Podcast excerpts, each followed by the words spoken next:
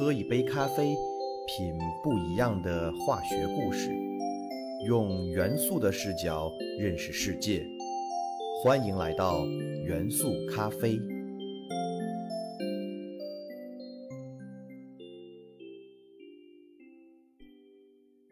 大家好，欢迎收听元素咖啡，我是你们的老朋友老胡。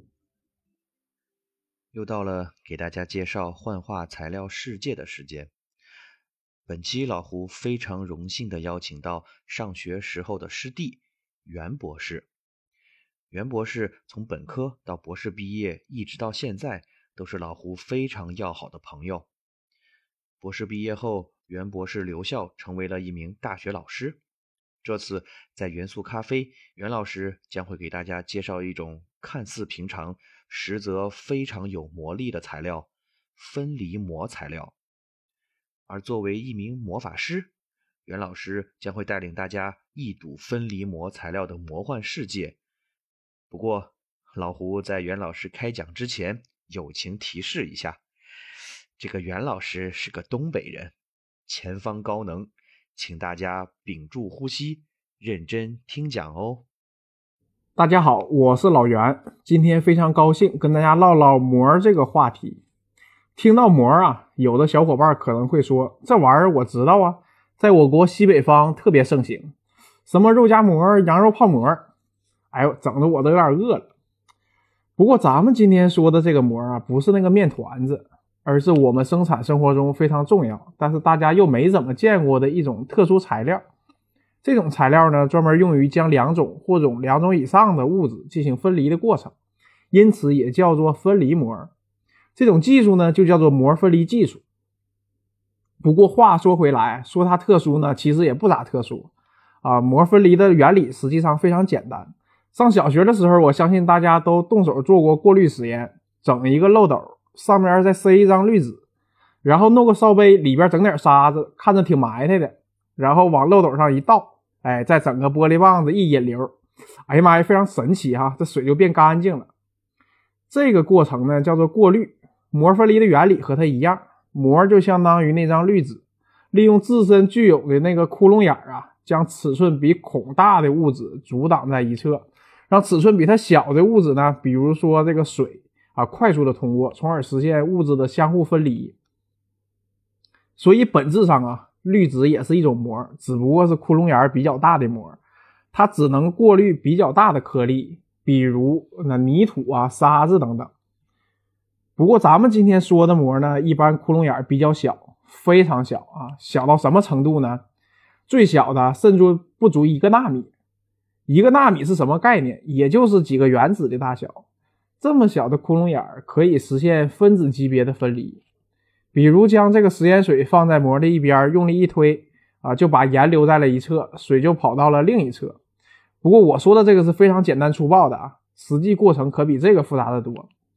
膜的窟窿眼儿呢，可以这么小，也能像滤纸那么大，那么自然也就可以介于两者之间。因此呢，根据膜的窟窿的大小，给膜也起了不同的名字，同样呢，就对应了不同的用途。目前比较常见的膜啊，根据窟窿眼的大小和用途划分，能有这么几种。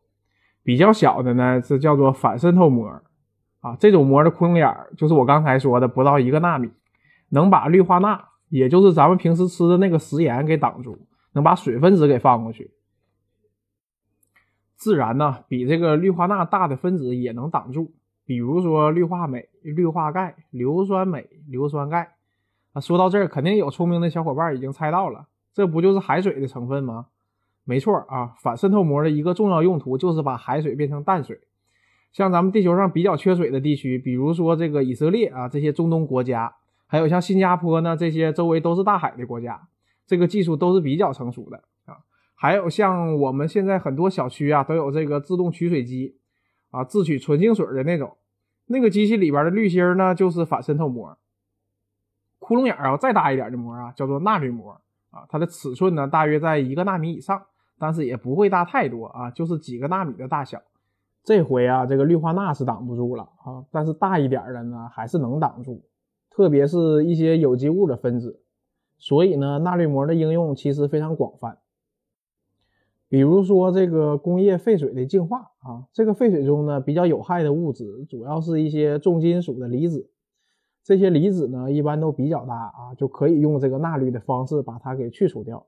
啊，还有肯定会有窟窿眼更大的啊，从十几纳米到微米级，这个呢一般叫做超滤膜或者微滤膜，其过滤的分子呢也更大一些。比如像这个细菌呐、病毒啊，就可以用这种方式去除掉啊。许多食品工业就是通过这种方式来进行消毒的。相比于这个高温消毒啊，能够大大的保存食物的口感和营养成分。讲完了膜的原理和主要用途。啊，咱们再来唠唠这个膜材料和膜结构这两个方面呢，咱必须得放在一起说啊。为啥呢？道理非常简单啊，不同的材料都有自身比较独特的结构，那用不同的材料来做这个膜，也就会形成不同的膜结构啊。你就好比咱们做一把菜刀，你就是再有钱啊，特别有钱，你也不太会考虑做一把纯金菜刀这个方案，不是因为纯金菜刀太贵了。而是因为金子实在是太软了，它不好用啊，切不了东西。你这个膜材料呢也是这样，膜最核心的部分是啥？那就是控制你这窟窿眼儿啊，就是膜孔的大小。你说你要做一个反渗透膜，结果呢膜窟窿眼整的跟滤纸似的，那还能有啥用？所以要控制这个窟窿眼的大小，你就必须得选择比较合适的材料，然后呢还得用合适的方法去制备。咱们用几个比较常用的材料给大家讲讲啊。刚才咱们是从反渗透这个膜孔最小的膜呢开始往膜孔大的方向讲。那说到膜材料呢，咱们得反过来啊，从超滤膜和微滤膜开始讲。为什么呢？因为这个窟窿眼越大呀，你这个膜制备越简单。你比如说你要做一个这个膜孔是一毫米的膜啊，不用我教你啊，你就直接拿一个纸啊。再拿一个那个小针儿，就缝衣服那个针儿啊，你往上扎就行了啊。当然，你这个膜肯定也没啥用。所以我们先说说这个超滤和微滤啊，比较常见的材料呢，就像这个聚四氟乙烯啊、聚乙烯、聚峰、醋酸纤维素等等。那聚四氟乙烯这个材料呢，前面的节目有提到过，其实就叫做特氟龙，咱们常见的不粘锅的那个涂层材料。这个材料呢，可以说是神通广大啊，在膜的领域也是大放异彩。那聚乙烯呢，就是咱们经常用的那个塑料袋的那个材料啊。醋酸纤维素呢，它是一种化学改性材料。纤维素啊，是纸的主要成分。那醋酸纤维素呢，就是把这种成分经过了化学改造。飓风啊，大家可能比较陌生啊，不过大家就知道啊，这个材料里边有很多很多的这个硫元素就行了。那么这几种材料呢，都可以用来做这个超滤或者微滤膜啊。但是呢，光有这些材料还不行，你得掌握正确的方法。要做一个好的超滤膜或者说是微滤膜啊，这方法有两种，一个呢叫做非溶剂质相分离法，一个叫做热质相分离法。听到这儿啊，我相信肯定有的人要拔耳机了，这什么玩意儿是吧？啊，听起来这个很高端啊，但其实原理呢并不难。本质上啊，都是把这个膜材料溶解在一种合适的溶剂中，然后呢，要么通过溶剂交换的方式，要么通过温度变化的方式啊，把这个膜材料分子之间的溶剂分子啊，给它给怼出来，在膜材料分子之间呢留下一些空隙，从而就形成了具有一定孔径的膜。那要做一个钠滤和反渗透膜啊，就不能用这个思路，得换个思路。啊，一种比较常见的做法呢，是先做一个超滤膜，再把这个超滤膜呢作为支撑体，在这上面呢弄一个非常非常薄，但是结构又很致密的薄膜，从而形成一个复合结构。这就有点像什么呢？像煎饼上打了个鸡蛋啊，摊了个鸡蛋，这个薄层的这个鸡蛋这层啊，负责把小分子留住啊，下边的这个煎饼啊，就是这个超滤膜啊，起到支撑作用。那么这个薄层呢，通常要使用界面聚合的方式，就是将酰氯分子和氨分子通过聚合反应形成聚酰胺。因此呢，这个聚酰胺形成的过程呢，就是薄膜制备的过程啊。以上我说的膜啊，大家可能脑海中形成的都是一张煎饼的形象。这种膜呢，叫做平板膜，但实际上我们还可以用专用的生产设备啊，生产出形状像水管一样。粗细呢像面条一样的中空纤维膜，当然，这个形状啊，你觉得越奇怪，那它用的这个生产设备和流程也就更讲究了。大家听我说的挺热闹啊，也挺简单，但实际上呢，这些材料和制备方法都是科学家们通过几十年的摸索才摸索出来的。其中原料的配比啊，制备条件的掌控，对于膜的性能都有非常大的影响。做一个膜，就像变一个戏法。往往要经过反复不断的尝试才能够成功的实现，因此呢，我们也把膜领域的科学家们戏称为魔法师。不过，同时还要指出的是啊，在实验室条件下制备的膜，你距离实际应用还有相当远的距离。你比如说，能不能够进行连续化的生产啊？你生产的这个成本怎么样？能不能达到环保的要求？等等，这些因素都要考量。从膜规模化制备和实际应用的效果来看，欧美、日本等发达国家呢起步较早。咱们早期国内分离膜的市场啊，基本处于被进口产品垄断的被动局面。但随着国内一代代魔法师的不懈努力，近年来我们已经相继在微滤、超滤等领域实现了追赶，甚至反超。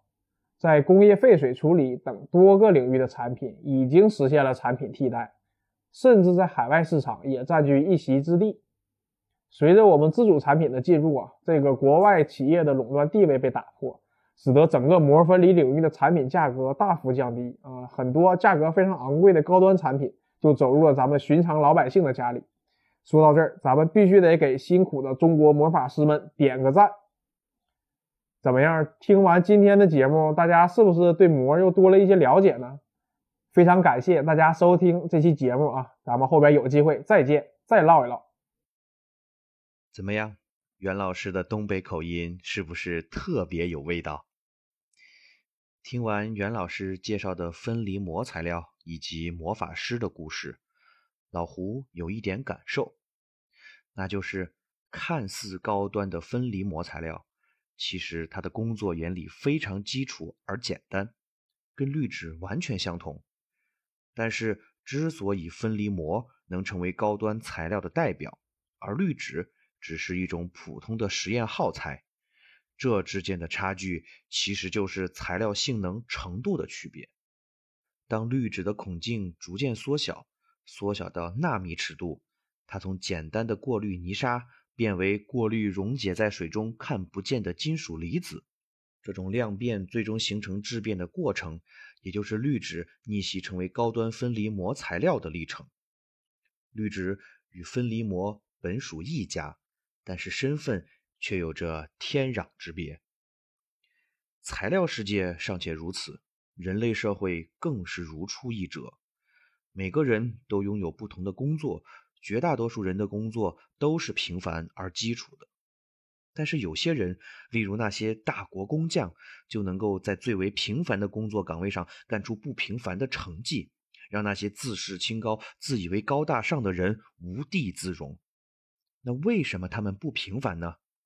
也就是因为他们把一件事情做到了极致，让自己从一张普普通通的绿纸，变化成为舍我其谁的分离膜，仅此而已。在这里。老胡与大家共勉，元素咖啡与大家共勉。